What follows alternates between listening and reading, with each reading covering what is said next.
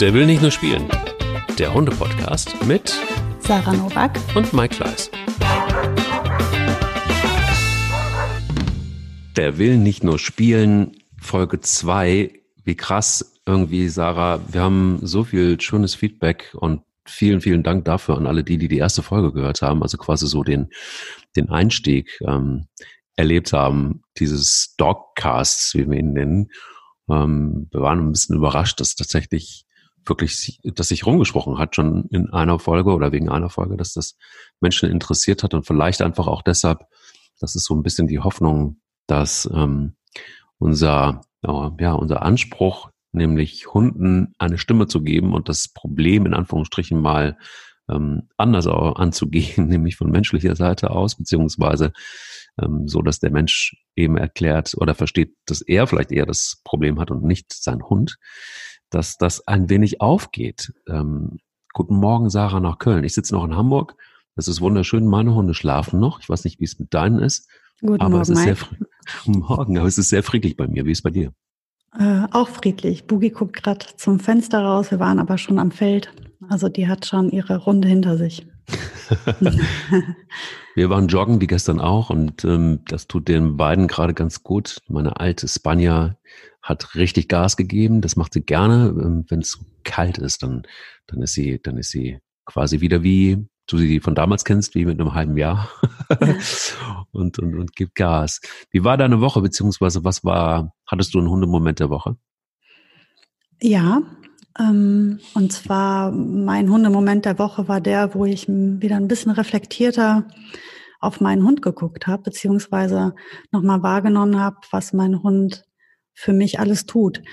Weil ich ähm, hatte so einen ganz fürchterlichen Start in einen Montagmorgen.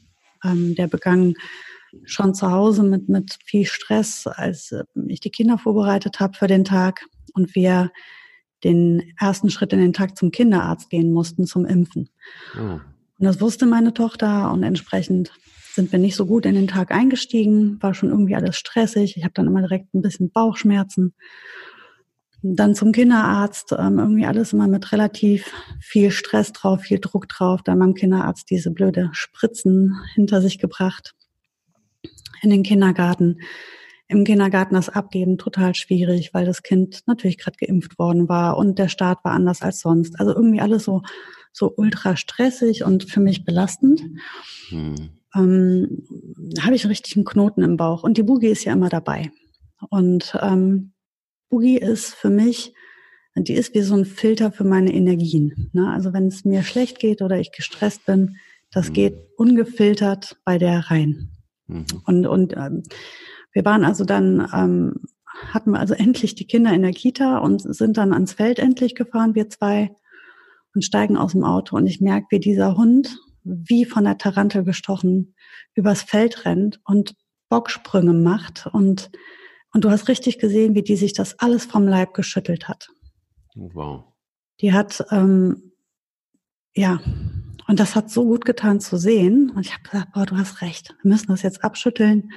Und ich bin tatsächlich ein kleines Stück mitgerannt. Und, ähm, und die hat mich richtig befreit und mich nochmal dafür, also mit so, die, die hat in ihrer Kommunikation gesagt, komm, jetzt lass gut sein, war halt ein blöder Start in den Tag, jetzt lassen wir das hinter uns und gehen mal schön spazieren. Und das war halt, ähm, die ist halt der beste Therapeut dann, ne?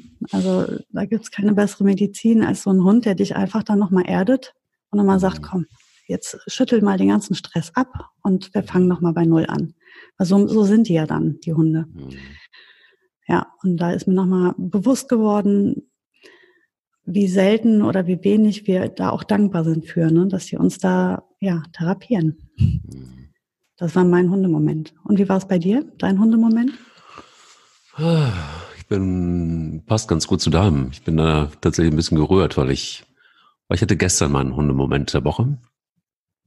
Ähm, es war eine, war eine anstrengende, die letzten Tage waren, waren wahnsinnig anstrengend mit viel Arbeit, mit viel äh, privatem Kram und mehr als sonst auf jeden Fall. Und man hat so gemerkt, dass, dass beide Hunde haben sich sehr zurückgezogen. Also sie haben gemerkt, dass, ähnlich wie du das auch beschreibst, dass Hunde sowas einfach spüren und sie reagieren dementsprechend. Und du kennst Spanier, auf der anderen Seite eine Rakete. auf der anderen Seite hypersensibel.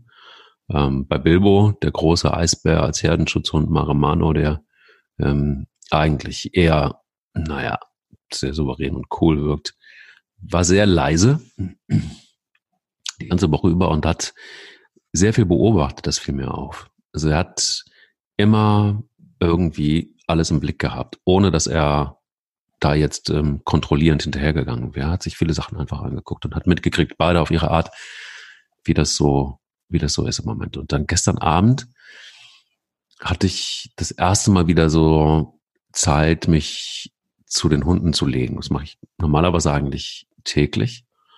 Und dann ist so Kuschelzeit und dann ist irgendwie so ähm, Me-Time für, für jeden irgendwie, aber dann doch zusammen. Und dann ist was passiert, ähm, was ich in den ganzen Jahren bei Spanja nie, hm, noch nie gesehen habe und bei Bilbo auch nicht. Sie lagen nebeneinander und Spanja hat sich in seinen Hals gekuschelt mit dem Kopf. Also das heißt, sie hat ihren, ja, ihren Kopf richtig in sein Fell gelegt und hat so richtig tief durchgeatmet und ähm, Bilbo hat sich auf den Rücken gelegt und dann hatte sie noch ein bisschen mehr Platz.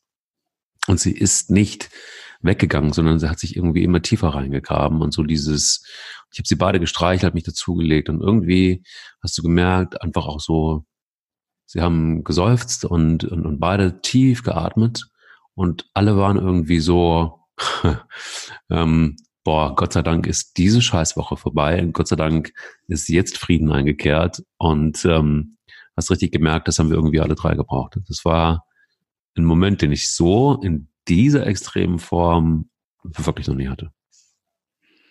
Ich weiß nicht, aber ich habe immer das Gefühl, das ist vielleicht das, was die meinen, wenn die sagen, der Hundehalter oder der Tierhalter ist ja nicht, bezieht sich ja nicht nur auf Hunde, der lebt gesünder. Ich denke ja, Geist und Körper sind ja eins.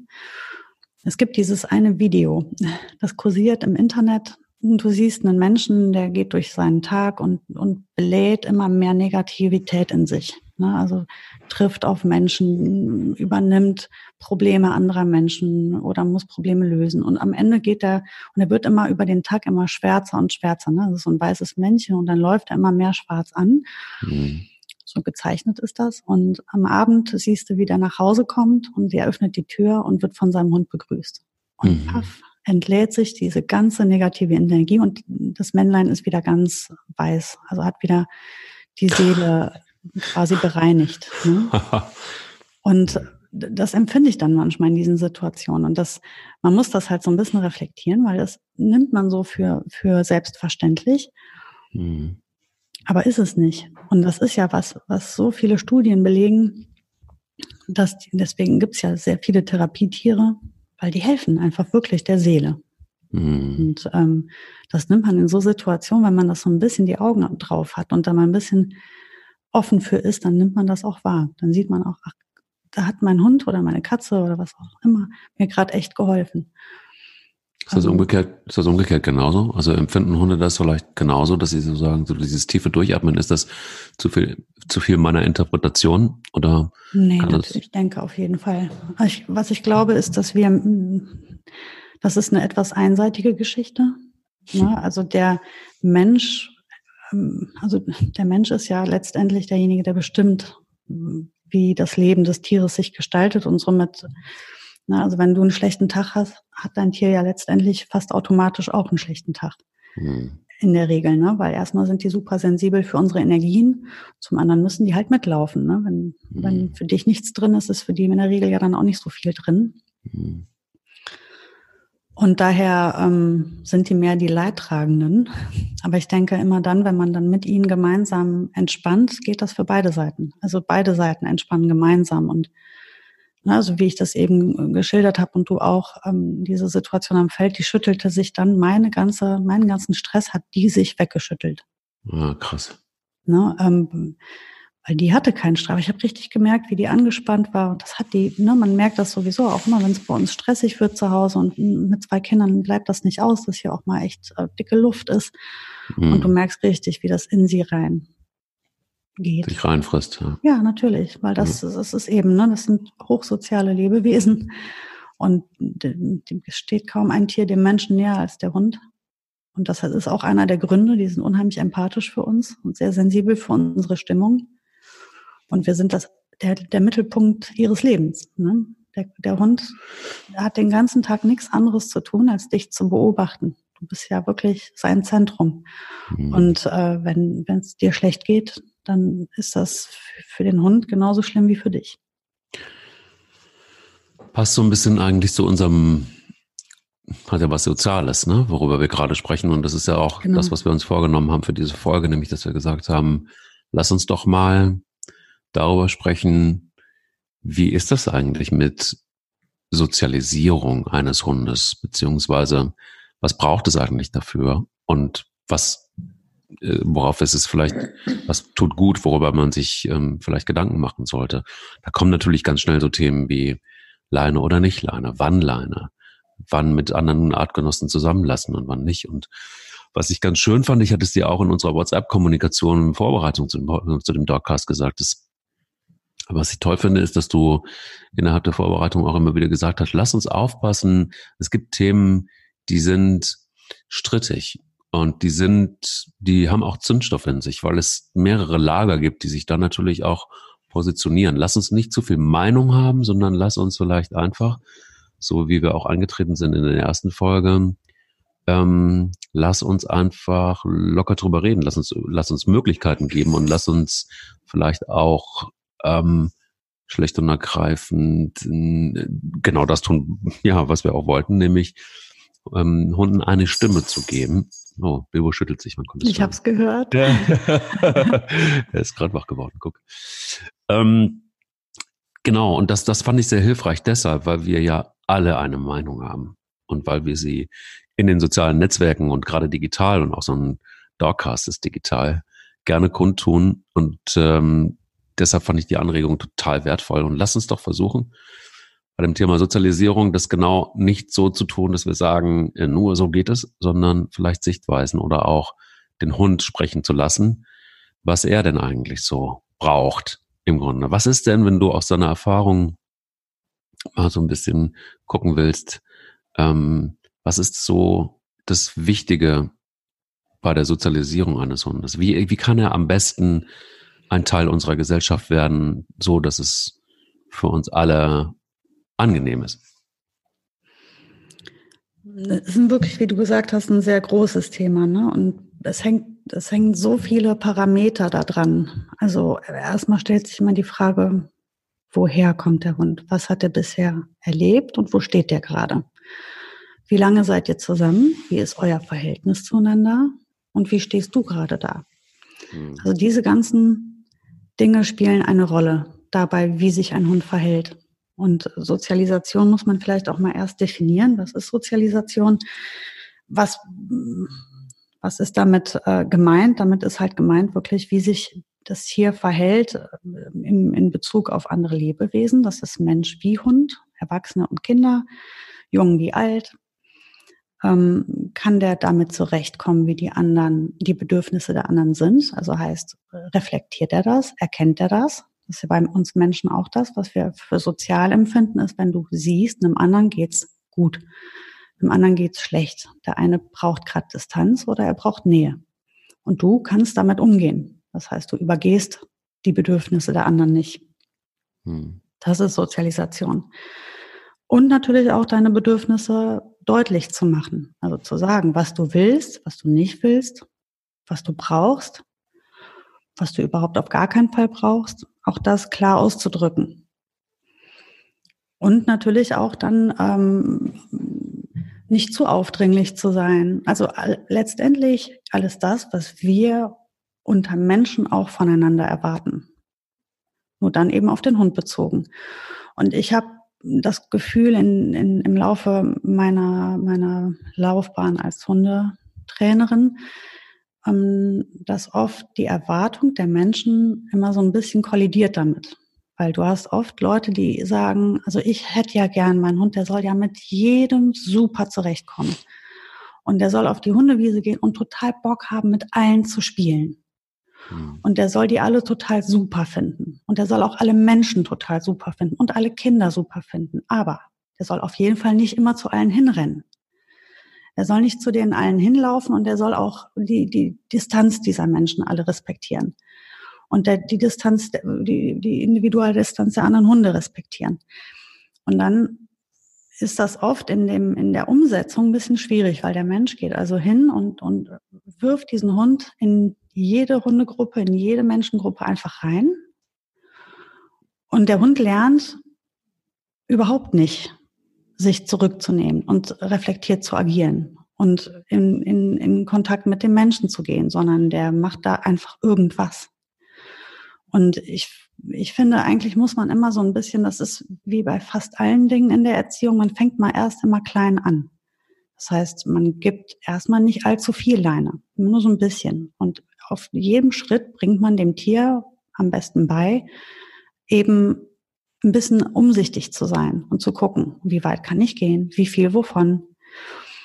Und wenn er das gut macht, dann kann ich mehr Leine geben. Und oft passiert es genau andersherum. Die Leute, gerade im Welpenalter, die sollen, die Welpen, die sollen ja Spaß haben. Die sollen ja alles erleben. Die sollen ja überall hin. Die werden in 50 Minuten in so eine Raufergruppe reingeworfen. Und dann sollen die da 50 Minuten mit den Artgenossen spielen. Das ist, glaube ich, keine so gute Idee. Okay. ähm, man sollte wirklich versuchen, in, in dem ganz jungen Alter die Sachen ganz gezielt in bestimmte Bahnen zu lenken. Und der Kontakt zu Artgenossen ist wichtig, aber der muss kontrolliert sein. Ich, es ist immer so, diese, diese Fronten, von denen du eben gesprochen hast, die entstehen, oder die Meinungen, die entstehen immer da, wo man gerade selber ist. Derjenige, der einen hochsozialen Hund hat, also hoch, mit hochsozial meine ich jetzt einen Hund oder meint dieser Mensch einen Hund, der total Bock auf alle anderen Hunde hat und mega gerne spielt und, und total gut mit allen zurechtkommt, der findet, dass die anderen das auch alle können müssen.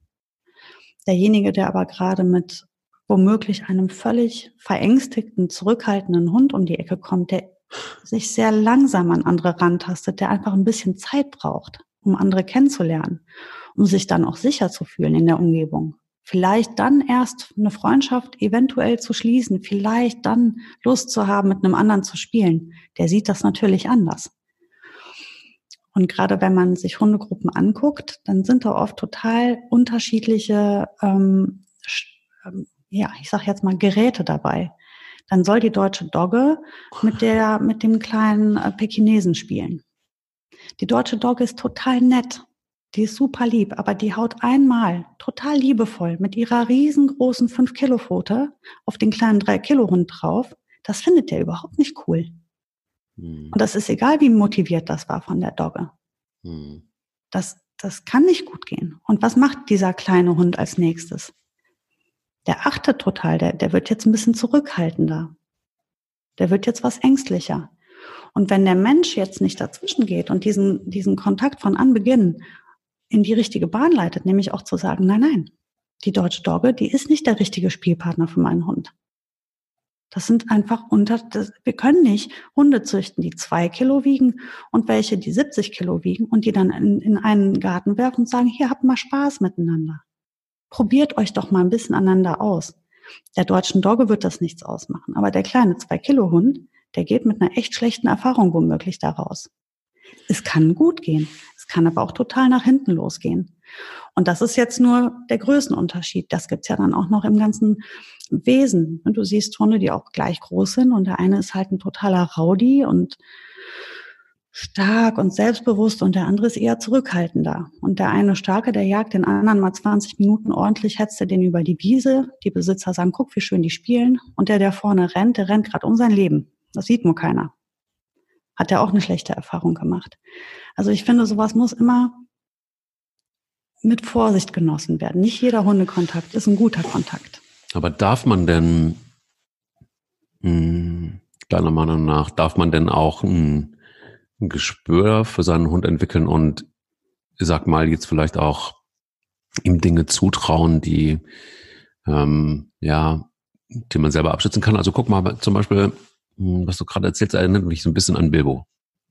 Bilbo ist ein Hund, der unfassbar gerne soziale Kontakte hat und auch zu anderen Hunden.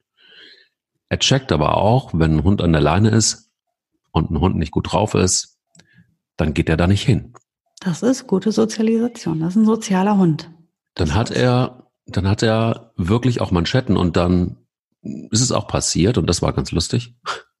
Mir neulich jetzt passiert, dass er auf den Hund zugegangen ist und der Hund war an der Leine und der Besitzer hat nichts gesagt, aber der Hund ist völlig ausgerastet.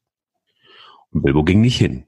Wir sind dann unseren Spaziergang weitergegangen und ein bisschen weiter, zehn Minuten später, kam dieser selbe Hund und ich hatte Bilbo dann mittlerweile an der Leine, Waldstraße, begegnete uns wieder. Und Bilbo hat den angemacht und hat ihn ausgeschimpft. Ähm, aber komischerweise erst dann, als er wieder begegnet ist und als er auch an der Leine war, ähm, hat er klar gemacht, ich fand es nicht so lässig, dass du mich so blöd angemacht hast. Ich wollte nur spielen. Vielleicht war es aber auch nur eine Interpretation meinerseits. Und immer dann, gerade bei großen, also gerade bei kleinen Hunden, wenn Bilbo im Wald um die Ecke biegt ähm, und wenn kleine Hunde entgegenkommen, dann ist Bilbo sehr vorsichtig. Also er stürmt zwar drauf zu, aber vorher bremst er ab und er stürmt nicht auf Hunde, also er stürmt schon auf sie zu, aber lange vorher bremst er ab und geht vorsichtig hin. Und lustigerweise ist es ähm, dann auch so bei Menschen, die Bilbo mittlerweile kennen, dann äh, kommt so, ach, es ist Bilbo. Und alle wissen, da passiert nichts, weil er eben achtsam genug ist, dass er nicht mit seinen 45 Kilo einfach einen Chihuahua umbläst, sondern weil er da einfach trotzdem ein Gespür für hat. Also ist es legitim, dass wenn man seinen Hund kennt, und übrigens, ich habe für diese Art von Sozialisation nichts getan. Nichts. Er ist ein Tierheimhund, kommt aus dem Tierschutz, war mit einem Obdachlosen, wie du weißt, unterwegs ähm, und ähm, hat vielleicht da sein Sozialverhalten bekommen. Ich arbeite daran, weil es gibt, gibt immer noch uncoole Situationen. Ähm, aber grundsätzlich kann ich ihm da vertrauen. Ist das okay? Ist das etwas, wenn man seinen Hund so kennt, dass es, dass man ja auch wenn man ihn rückrufen kann, äh, im Zweifel, was äh, funktioniert bei ihm, Gott sei Dank. Oder ist es so, dass man, dass du grundsätzlich sagst, ja, aber das ist vielleicht trotzdem. Also nee, ich, ich finde, also man muss nur einfach immer das Gegenüber respektieren. Und wenn Bilbo das tut, Schrägstrich du das tust, du bist ja am Ende immer derjenige, der wirklich die letzte Entscheidung trifft, darf er dahin oder nicht. Und wenn du siehst, entweder der andere Mensch geht in die Anspannung, weil den das stresst, oder eben der Hund ist angespannt und gestresst, und ihr da Rücksicht drauf nehmt. Und eben an den Stellen, wo ihr das Gefühl habt, dass das willkommen ist, dann warum denn nicht? Natürlich. Also was, es wäre verkehrt, es zu verhindern, wenn es ihm gut tut und es sein, seine Bedürfnisse sind, diese Kontakte. Ich meine, es ist ja auch, so wie du mir das schilderst, ist ja auch ein, ein gesunder Kontakt. Man geht hin, man prüft, hat der andere Lust, wer bist du, wir gucken uns mal erstmal auf den Meter an, wir gehen mal ran, wir schnuppern aneinander. Hm, hallo, hast du Lust zu spielen? Ja, nein, okay, weiter. so findet es ja optimalerweise statt. Nur die Probleme sind ja bei denen, wo es eben nicht so läuft. Ne? Also es ähm, ein kurzes Beispiel. Ähm, meine alte Hündin Frieda, die bereits verstorben ist, die war so ein Hund, die, die hat ja mit 40 Hunden in der Tagesstätte jahrelang gelebt, bevor sie zu mir kam. Ne? Mhm. Also sie, sie war immer von sehr, sehr vielen Hunden umgeben. Ich konnte die in jede größere Hundegruppe mitnehmen. Das war kein Thema. Die, was die aber wirklich nicht leiden konnte, war Distanzlosigkeit. Mhm. Wenn es eins gibt, was Frieda wirklich nicht, wirklich nicht leiden konnte, war, wenn dann so ein junger, pubertierender, kopfloser Kerl oder auch eine Hündin, ist ja eigentlich egal, aber gerade die Jungs, die fand sie besonders nervig, und die stürmen dann so schön mit 80 Sachen auf die zu und prallen einfach völlig distanzlos in sie rein, lassen ihr keine Sekunde Zeit mal zu gucken und knallen direkt hin und riechen ihr total distanzlos am Po. Das ging in neun von zehn Fällen schief für denjenigen. Weil heißt? sie dann das getan hat, was jeder gut sozialisierte Hund tut. Die hat dem halt gesagt, dass das nicht geht. Okay. Nur das Problem bei der Frieda war, die hat das nicht so gesagt, wie ich es gewünscht habe. Die Frieda, mhm. die konnte immer nur 100 Prozent. Und ich weiß nicht, was die für Piranha-Zähne hatte, aber die hat innerhalb von drei Sekunden Löcher in jeden Hund reingemacht. Oh Gott. Es gab nie Schlägereien. Also sie hat sich nie in irgendeinem Hund verbissen oder irgendwie so, so Schlagabtausch oder sowas gab es da nie. Die hat einmal korrigiert, das war eine ganz schnelle, kurze Sache und dann hat's geblutet. Immer, jedes Mal. Was hatte das zur Folge? Ich habe also kapiert, die Frieda kann einfach andere Runden nicht korrigieren. Das hat sie scheinbar nicht gelernt. ich war auch jetzt Hund dritter Hand oder zweiter Hand.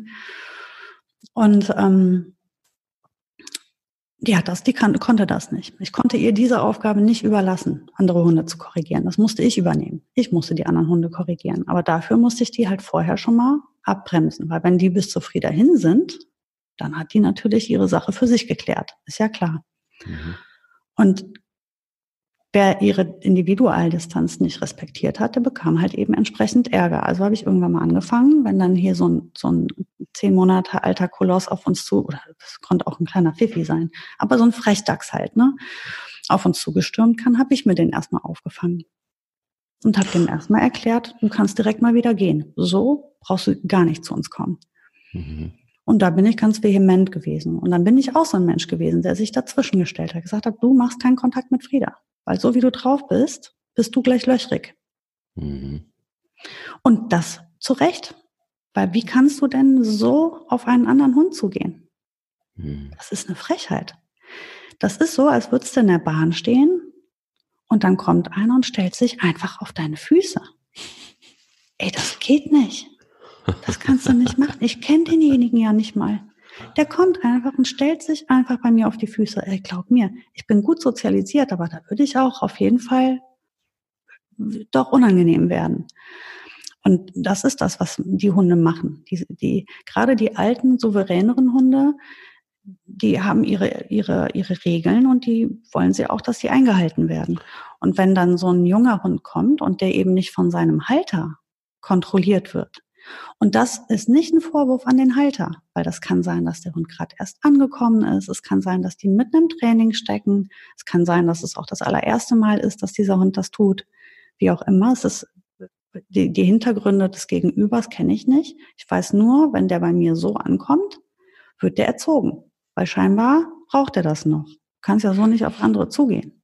Aber da fällt mir gerade ein, dass ähm, passt so ein bisschen da rein zumindest. Du hast mir das mal erklärt. Ich habe das lange, oder warst du es? Ich glaube ja, das lange nicht gewusst.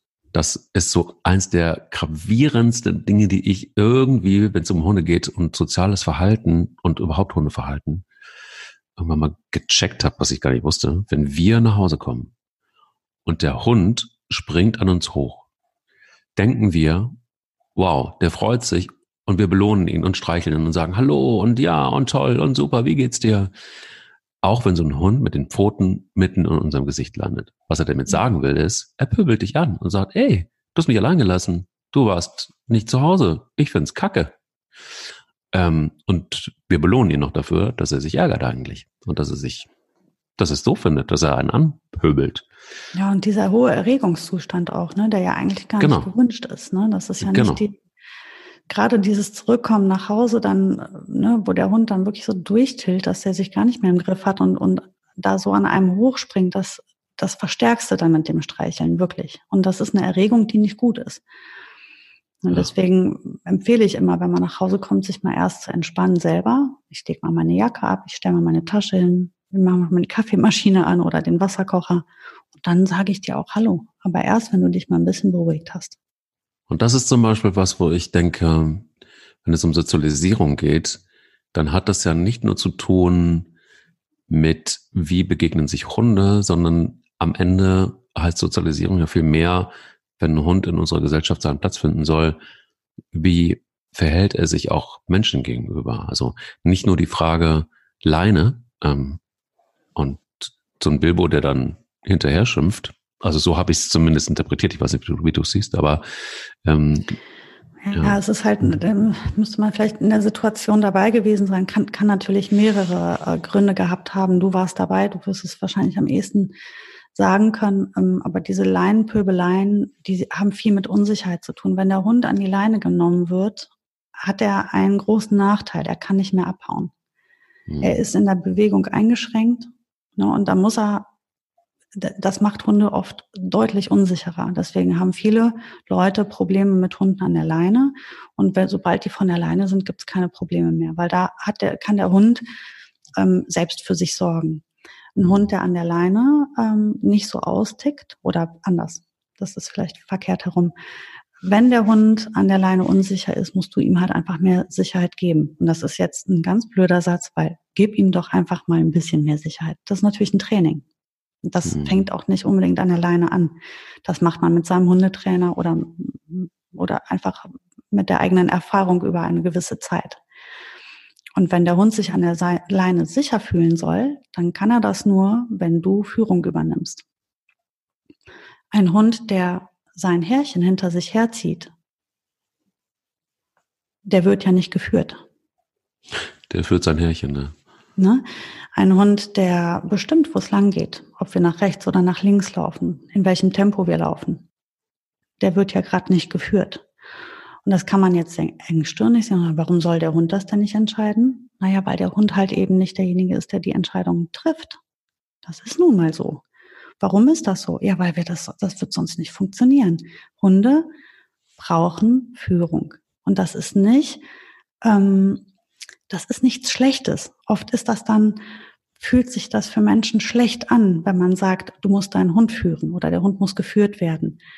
Ähm, aber das das gibt dem Hund total viel Sicherheit. Die brauchen das. Die brauchen das in ihrer natürlichsten Struktur, brauchen die das. Und das heißt nicht, dass der Hund keine Entscheidung treffen darf. Das heißt nicht, dass er nicht frei ist. Das heißt nur, dass du derjenige bist, der sagt, wie weit, wie lang, wohin, wann, mit wem, was darfst du essen, was darfst du nicht essen. Ne, darfst du jeden Haufen fressen, der am, am Wegesrand liegt? Nein. Darfst du über die Straße rennen? Nein. Darfst du kleine Kinder anspringen? Nein. Und so weiter. Und das kann, ich kann meinen Hund diese Entscheidung einfach nicht treffen lassen. Das wird nicht funktionieren. Da kriegen wir total viele Probleme. Und ich kann aber auch nicht sagen, ich nehme nur ein bisschen Verantwortung. Nee, wenn, muss ich es richtig machen, damit der Hund sich sicher und wohlfühlen kann bei mir. Und das gehört einfach dazu in einem guten Team. Und das heißt nicht, dass der Hund unterdrückt wird. Das heißt einfach nur, dass er sich anlehnen kann, dass er sich darauf ausruhen kann, dass ein anderer diese Dinge für ihn regelt. Und dann ist das Sicherheit. Sicherheit ist ein gutes Stichwort, weil ähm, jetzt kommen wir wieder zum Sozialverhalten, sozialen Verhalten, gesellschaftlichen Dingen.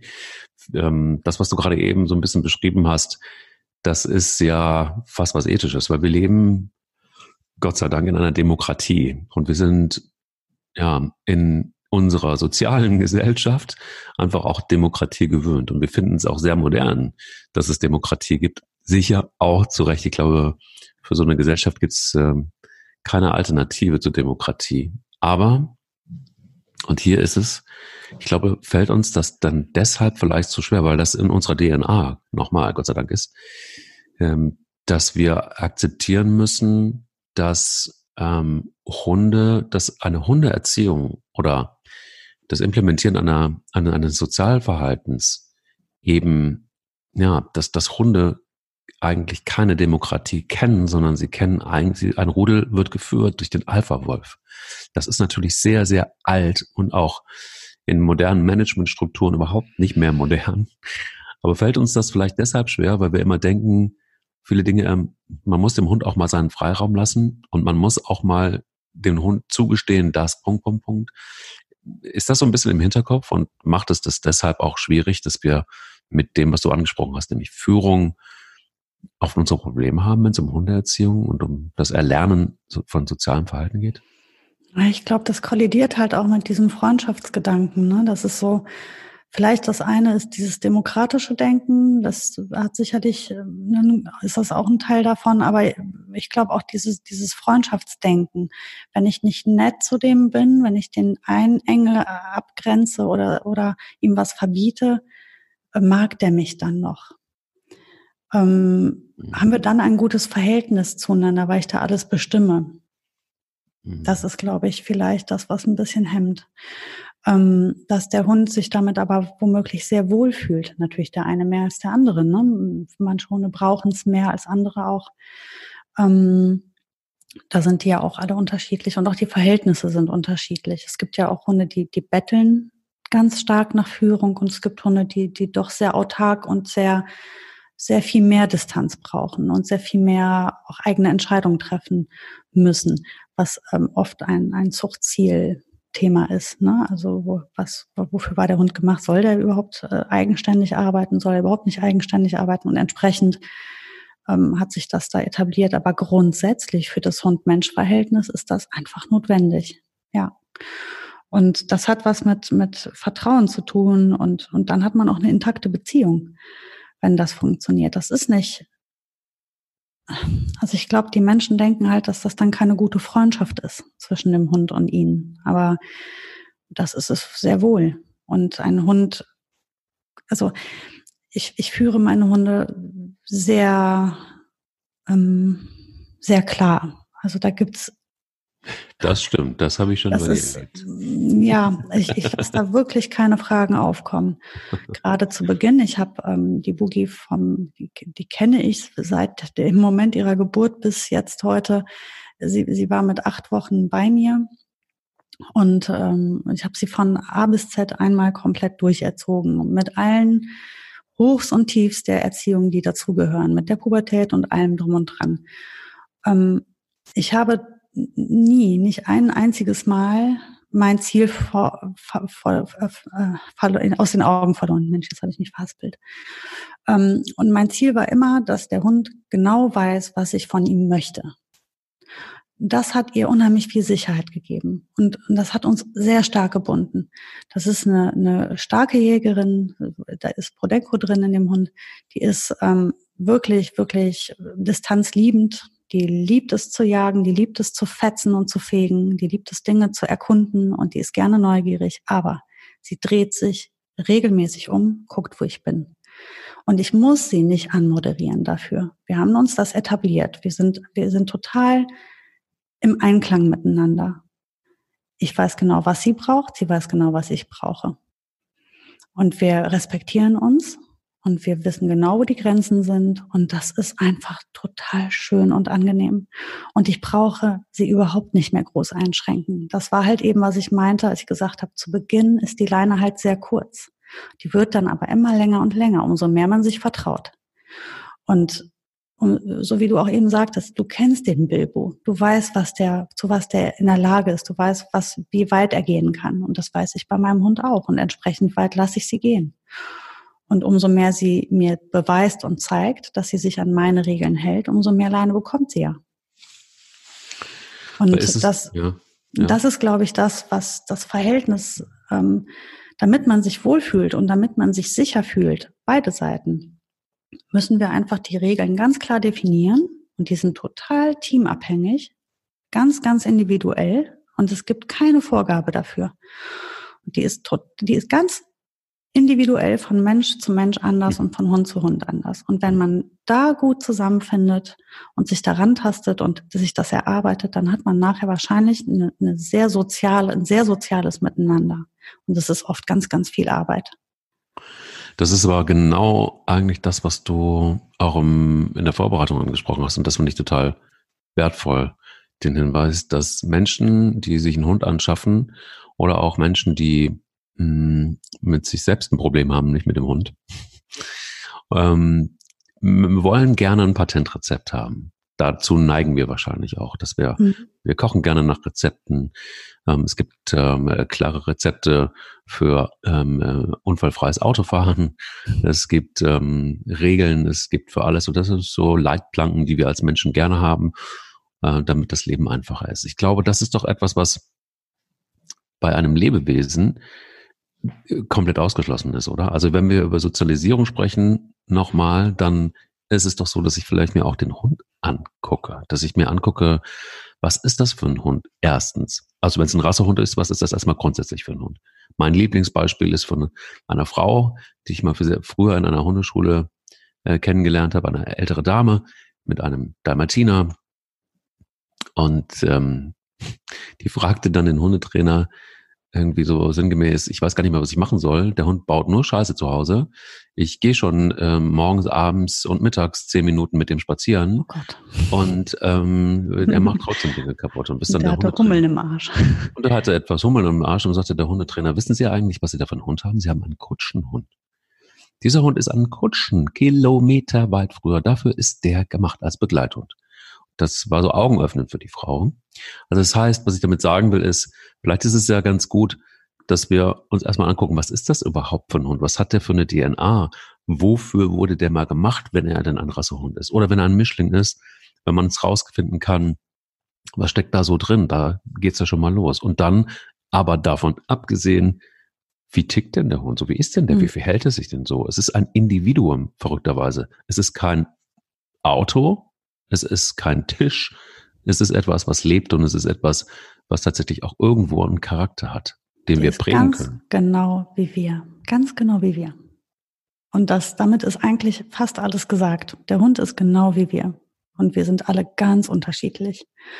Und ähm, manche mögen es so, andere mögen es so. Der eine ist aktiv, der andere eher lahm. Der eine mag gerne viel Gesellschaft, der andere mag eher wenig Gesellschaft. Der eine liebt es, sich zu bewegen, der braucht das, sonst wird er irre.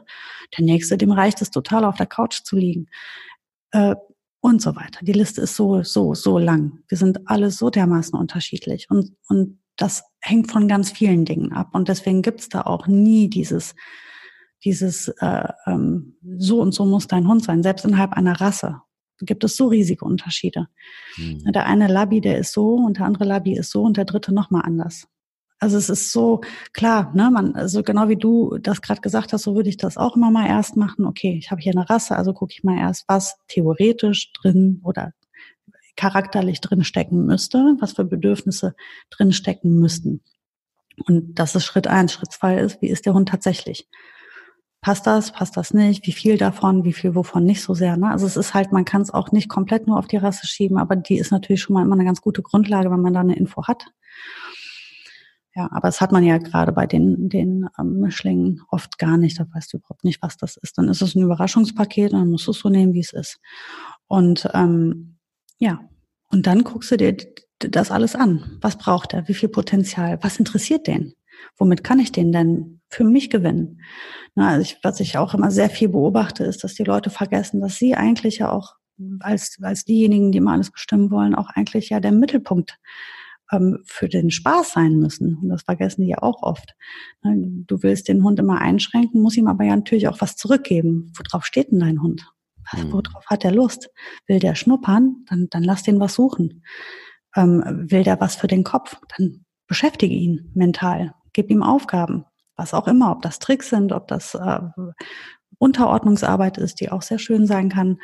Ähm, ist das ein Hund, der, der, also ich meine, die Liste ist so lang, ne? Was, worauf hat der Hund Lust? Hm. Lass ihn nicht verstummen, äh, verdummen, ne? Guck, was er kann, was er mitbringt und dann auch eben den Charakter berücksichtigen in der Erziehung. Nicht jeder hat das gleiche Tempo, ist bei uns Menschen auch so. Jeder darf in seinem Tempo lernen und jeder darf in seinem Tempo sich entwickeln. Deswegen ist das auch immer ganz doof, wenn, wenn auf, in den Hundeschulen verglichen wird oder auch auf der Hundewiese verglichen wird. Ja, also, der müsste doch langsam aber auch dies oder jenes können. Nein, Quatsch. Weißt du doch gar nicht. Du weißt überhaupt nicht, was der Mensch alles schon versucht hat und ob die gut zusammenfinden schon. Und vielleicht passen die auch gar nicht direkt auf Anhieb so super zusammen. Vielleicht müssen sie sich noch finden. Außerdem, wer weiß, in welcher Geschwindigkeit er lernt. Und du kannst zum Beispiel nicht erwarten, dass ein Berner Senne und ein Border Collie im gleichen Tempo eine Aufgabe erlernen und, und dann auch wieder abrufen. Es ist, interess ja, ist interessant. Ähm, wir haben, also du gehst jetzt so ein bisschen auch auf die, auf die Unterschiedlichkeit von Hunden an. Was ich aber auch schwierig finde, ist, wenn wir vom, äh, wenn wir über Sozialisierung sprechen, dass mir fällt gerade ein Beispiel an, was ich eklatant finde, wo einfach Chancen vertan werden. Also es gibt ganz viel auf dem Weg hin zur Sozialisierung, finde ich, ähm, immer wieder sehr viel Potenzial, das einfach verschenkt wird. Eklatant finde ich zum Beispiel eine Sache, die ich jetzt gehört habe oder auch weiß, ähm, wo ich einfach gedacht habe, wie bitter ist das denn? Es ist ein großer, ähm, es ist ein großes Unternehmen, lass es uns so sagen. Und in diesem Unternehmen sind sehr viele Büros und auch Großraumbüros und überall sind Hunde gewesen. Jahrelang. Es kam aber immer wieder zu Irritationen. Es gab in diesen Gebäuden und unter Mitarbeitern gab es Menschen, die Hunde mochten und auch hatten und auch mitbrachten und es geduldet wurde. Und es gab aber auch Menschen, die gesagt haben, ich mag einfach keine Hunde. Und ich dulde sie vielleicht, Aber dann müssen die Besitzer zumindest gucken, dass der Hund nicht an meinen Schreibtisch kommt, dass der Hund nicht irgendwo an eine Palme pinkelt, dass der Hund nicht ähm, kläffend, während ich telefoniere, irgendwo durch die Flure hopst und so weiter und so fort. Und genau das ist passiert. Das heißt, dass Menschen irgendwie gedacht haben, ja, ja, die haben irgendwann gehört, es ist doch ganz gut, wenn, Hund, wenn mein Hund mit im Büro ist, das ist auch fürs Klima gut. Ist ja nicht zwangsläufig immer so. Dass das grundsätzlich vielleicht so ist, okay. Aber es gibt eben auch Menschen, die fühlen sich gestört. Und natürlich ist es dann passiert, dass der ein oder andere Hund tatsächlich gegen Blumenkübel innerhalb des Großraumbüros gepinkelt hat. Und natürlich ist es passiert, dass der ein oder andere Hund, ähm, kleiner Hund auch von, von, von äh, Herrchens Schoß runtergesprungen ist und kläffend den Flur entlang gegangen, gehopst ist und ähm, auf den Chef zugelaufen ist, der das irgendwie nicht cool fand. Ende vom Lied. Ab 2020 Hunde verboten. Was sagst du dazu? Ich sag mal, da waren die Menschen nicht gut geleitet. da hat es mhm. den Menschen an Führung gefehlt. Ne, weil wenn man die Regeln mal ganz klar definiert hätte und, und die gut erzogen hätte, die Hundehalter, dann hätten die vielleicht auch wirklich klarer geguckt, dass sie sich an die Regeln halten.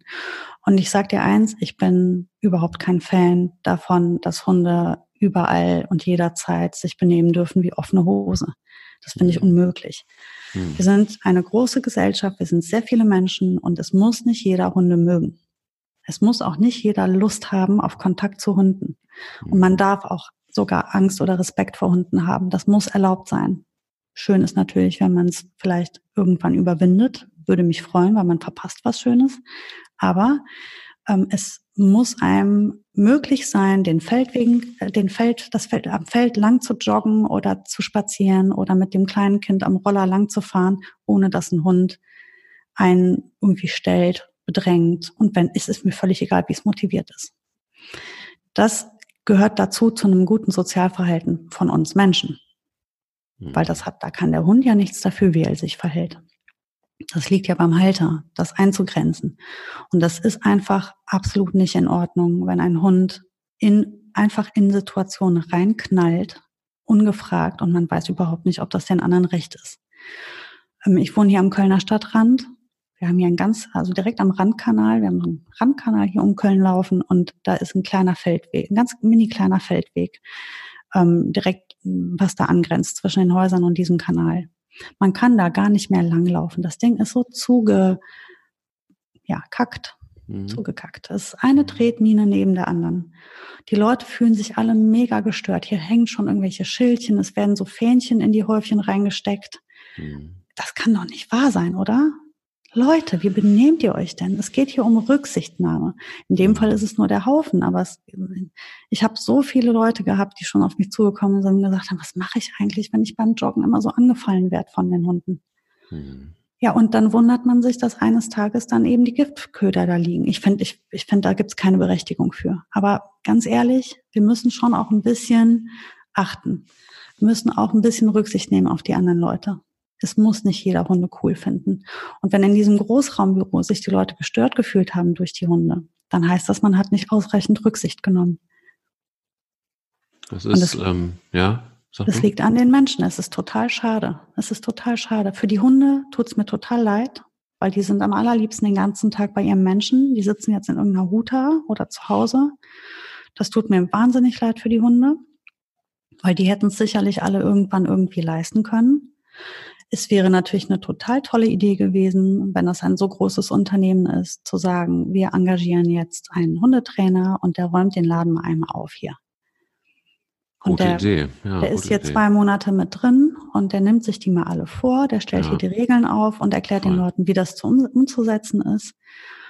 Ähm, dann hätte das Projekt vielleicht weiterlaufen können. Das ist natürlich schade, dass das jetzt einfach für alle Seiten ist das total traurig weil die Menschen, die keinen Hund haben und sich gestört gefühlt haben, die können gar nicht mehr ähm, erleben, wie schön das ist oder sein kann, wenn es richtig läuft. Und die Hundehalter, die haben nicht die Chance bekommen oder beziehungsweise denen wurde vielleicht nicht deutlich gemacht, wie wertvoll oder wichtig es ist, sich darum zu kümmern, andere nicht zu stören.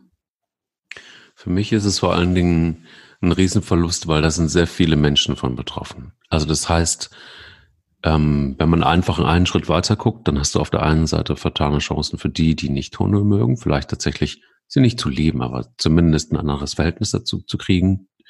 Und auf der anderen Seite hast du Menschen, die einen Hund haben und sich für einen Hund entschieden haben und trotzdem im Arbeitsleben sind, die Chance vertan, ihn mitzunehmen und ihn nicht die ganze Zeit alleine hocken zu lassen. Das heißt, es ist so vielfältig und das sind, das sind wirklich eine ganze Masse von Menschen betroffen.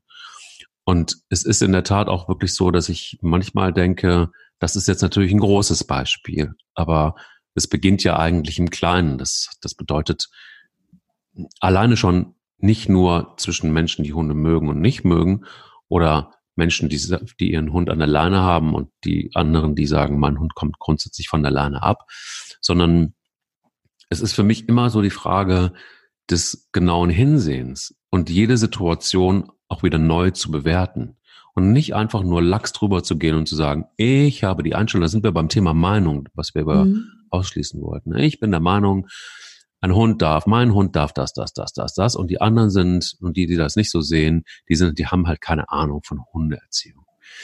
Das ist so eine gewisse Form von Ignoranz, die, glaube ich, dazu führt, also Giftköder ist natürlich dann so das Schlimmste, was passieren kann. Ne? Also dass dann irgendwie so Ausschläge in die eine oder in die andere Richtung. Hundehalter, die sich beschimpfen.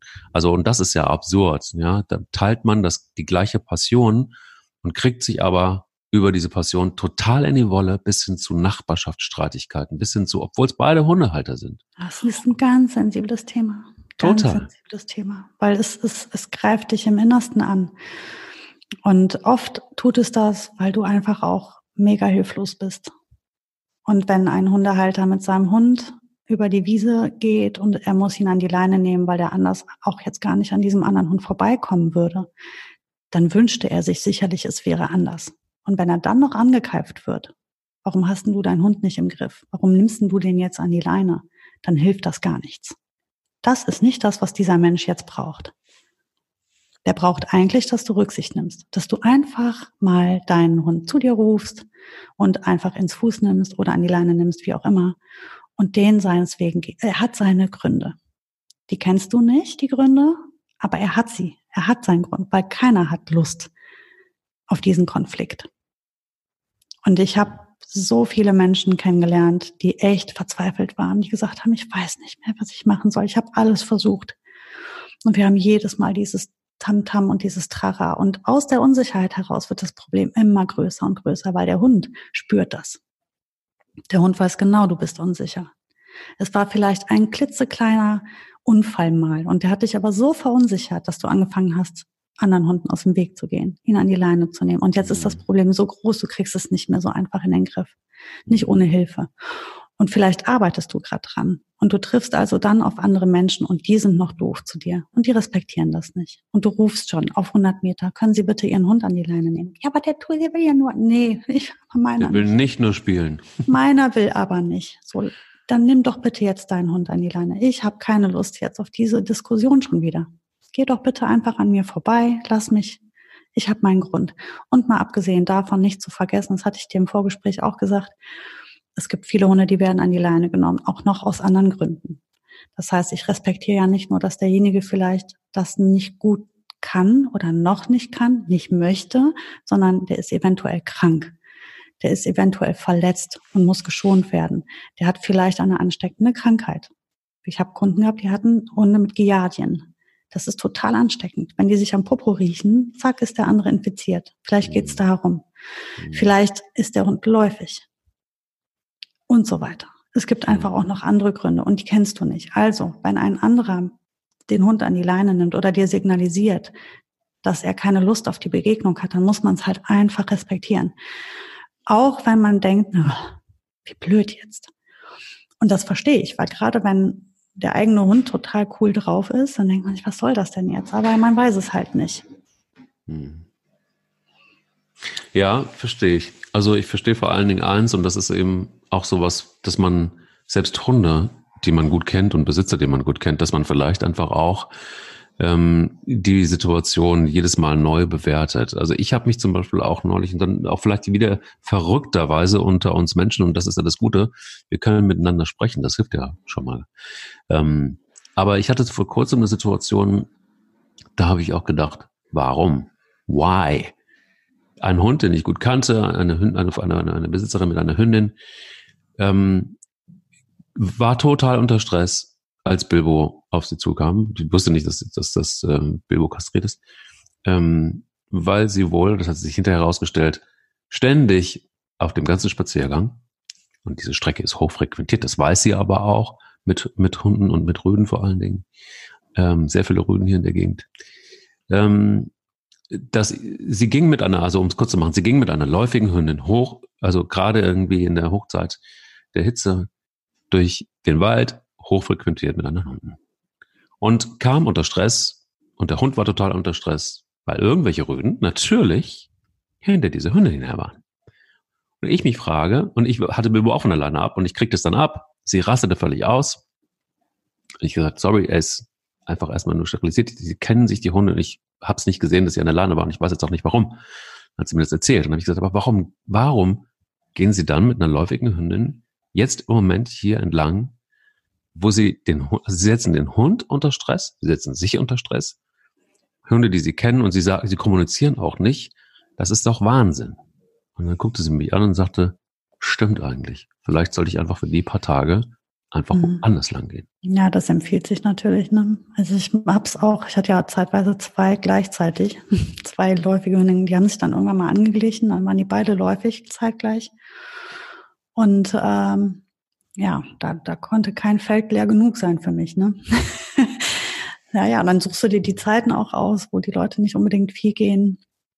Und auch natürlich die Stellen. Also es ist halt vor allem für dich und deine Hunde viel entspannter, aber auch für die anderen. Also wie oft hast du das dann, dass die Leute völlig verzweifelt ihrem Hund hinterherrennen und da, das ist auch gerade bei jungen Hunden kaum mehr in den Griff zu kriegen manchmal. Ne? Mhm. Aber das, äh, ja, also da gebe ich dir schon recht, das war natürlich vielleicht nicht so eine gute Idee von der Dame. Ne? Aber ja, ne, wie gesagt, es ist halt, manchmal steckt man nicht drin, vielleicht hat sie nicht drüber nachgedacht oder musste einfach auch einfach nur schnell den Hund bewegen und hat es ne, nachher wahrscheinlich dann bereut. Ja, also Aber es ist halt ja. wie, ich, wie ich sage, ähm, man muss natürlich klar versucht man Rücksicht aufeinander zu nehmen, auch in dem Fall. Ne? Dann muss in dem Fall quasi die, die Frau mit der läufigen Hündin Rücksicht nehmen. Aber ja, gut. Das Vielleicht, ist zumindest, ja. Vielleicht hilft das Reden. Vielleicht hilft das, ja. dass man eine Situation einfach, und dann haben wir eigentlich mit dieser Folge, ähm, obwohl ich glaube, dass wir nicht das letzte Mal über Sozialisierung gesprochen haben, weil das einfach jetzt, glaube ich, nur ein, ein erster anderes war. Ich glaube, da gibt's noch immer wieder auf unserer Strecke des Dogcasts immer wieder auch, entweder wir machen das Thema nochmal, wenn es sich äh, anbietet, oder aber wir flechten es immer wieder mit ein, weil ich glaube, das ist das A und O. Wenn wir mit Hunden leben wollen, ist das so eine der Basisgeschichten oder wenn nicht sogar die Basis, der Grundstein dafür, dass wir mit Hunden leben können und besser leben können und dass der Hund vielleicht einfach auch mehr davon hat. Und ähm, wenn wir schon bei so einem heißen Thema sind oder waren jetzt heute, können wir vielleicht einen kleinen Ausblick geben. Du hattest mich gefragt, es ist vielleicht ganz ratsam und ganz clever, erstmal mit so weichen Themen anzufangen. Und ich habe dann gedacht, ja, das ist bestimmt so. Und deshalb auch die Frage nach dem Hundemoment der Woche. Und dann gibt es bestimmt auch viele ganz andere kleine Sachen, die man besprechen kann. Aber vielleicht ist es auch ganz gut, so ein bisschen Grundlagen noch mal zu legen. Denn das ist das, was ich bei dir gelernt habe, Sarah. Das ist in der, äh, als, als, ähm, als wir uns kennengelernt haben, das ist, obwohl ich schon damals 20 Jahre mit Hunden gelebt habe, immer wieder gut ist, Grundlagen aufzubauen und aufzufrischen. Weil wer glaubt, dass ein Hundeleben oder beziehungsweise eine Hundeerziehung jemals abgeschlossen ist, der täuscht sich. Und vielleicht lass uns doch einen kleinen Ausblick geben am Ende dieser Folge für die nächste Folge, ähm, die wahrscheinlich, wenn es bei dir passt, nächsten Dienstag auch wieder passieren wird. Aber gerne. Wir, wir haben ähm, ja beide ganz gute Erfahrungen gemacht auf unterschiedliche Art und Weise mit dem Thema Tierschutzhunden. Und die Frage, wie viel Tierschutzhund darf denn sein in Deutschland? Gibt es in Deutschland nicht genug Tierheime? Und ähm, muss das denn unbedingt sein? Auch das ist wieder ein Thema, das du, du sagst, ähm, da weiß ich, dass uns das auch schon ganz schön um die Ohren fliegen kann, wenn man da nicht blicklich mit umgeht mit dem Thema, weil es da einfach auch mehrere Lager gibt. Mhm, genau, wie immer, viele Meinungen. Man muss halt immer versuchen, sich ein bisschen in die Haut der anderen hineinzuversetzen. Dann, dann kann man das eigentlich auch ganz liebevoll ähm, besprechen. Dann lass uns das tun. Nächste Woche. Schöne Woche dir. Dir auch, Mike. Der will nicht nur spielen. Der Hunde-Podcast mit Sarah Novak und Mike Kleiss.